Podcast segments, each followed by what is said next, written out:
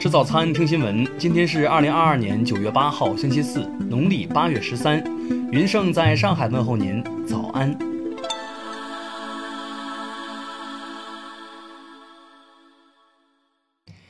首先来关注头条消息。近日，印度一医院发生一起医疗纠纷案件，一资深妇产科医生为一名怀孕仅六个月的孕妇进行剖腹产手术，术中突然发现胎儿还不够成熟。随又把伤口缝合好，医生让孕妇待十二月预产期到再生产，还嘱咐她不要对旁人声张手术的事。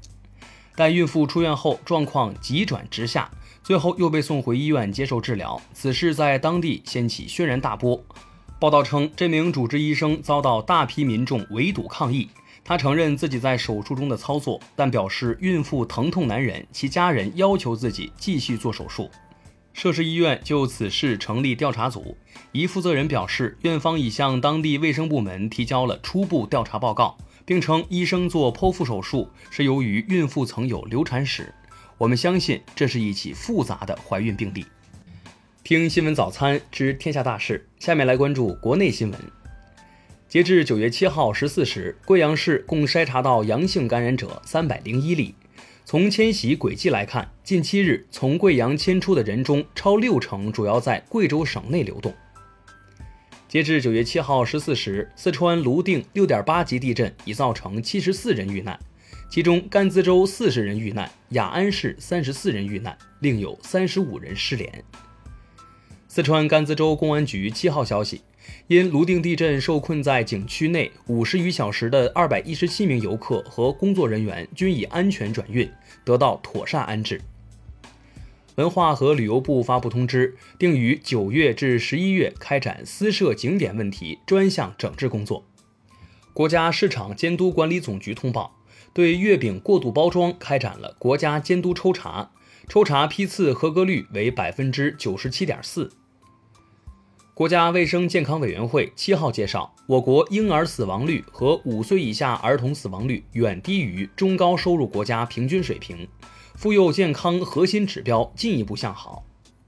六号，青岛一辆救护车在春阳路与祥源路交叉路口发生交通事故，城阳区防疫办呼吁参与救援的市民就地静止，做好个人防护，配合落实后续防控措施。六号，广西壮族自治区南宁市中级人民法院一审公开宣判贵港市委原书记、自治区农业农村厅原厅长陈新元受贿案，以受贿罪判处被告人陈新元死刑，缓期两年执行，剥夺政治权利终身，并处没收个人全部财产。下面来关注国际新闻。近日，印度一女子发现自己出生十五个月的孩子被老虎叼走。他勇敢地掰开老虎的嘴巴，成功救出男婴。两人被发现时都身受重伤。美国于七号在加利福尼亚州范登堡空军基地试射一枚未携带弹头的民兵三洲际弹道导弹。美国国防部发言人表示，此举是例行测试，已提前通知俄罗斯方面。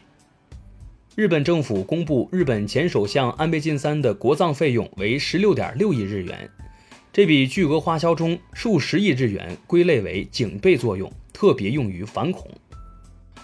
当地时间七号，日元对美元汇率跌破一百四十四日元兑换一美元，刷新一九九八年以来最低纪录。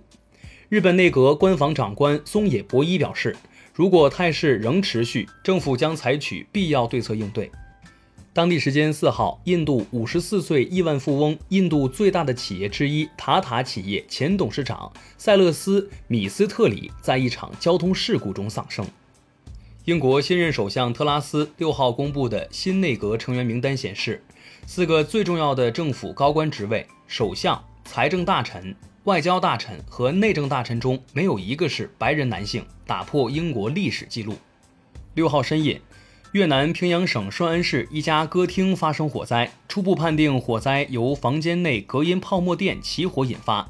截至七号二十时，火灾事故死亡人数已达二十三人。七号，阿尔巴尼亚总理拉马在一份声明中表示，在对七月份的网络攻击事件进行调查后，阿尔巴尼亚将与伊朗断绝外交关系，并下令伊朗外交人员在二十四小时内离开。